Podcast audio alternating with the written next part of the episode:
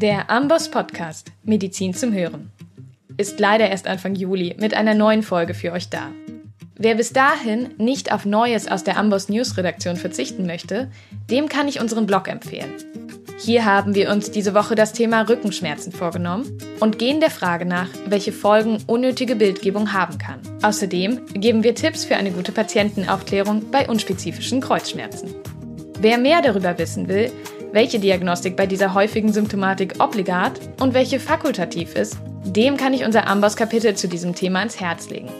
Dort findet ihr darüber hinaus eine übersichtliche Darstellung von Red Flags und Differentialdiagnosen. Den Link habe ich euch in die Shownotes gepackt. Ihr findet ihn aber auch im Blogartikel unter go.ambos.com slash Kreuzschmerz. Ich wünsche euch viel Spaß beim Lesen und verabschiede mich bis zu unserer nächsten Podcast-Folge am 3. Juli.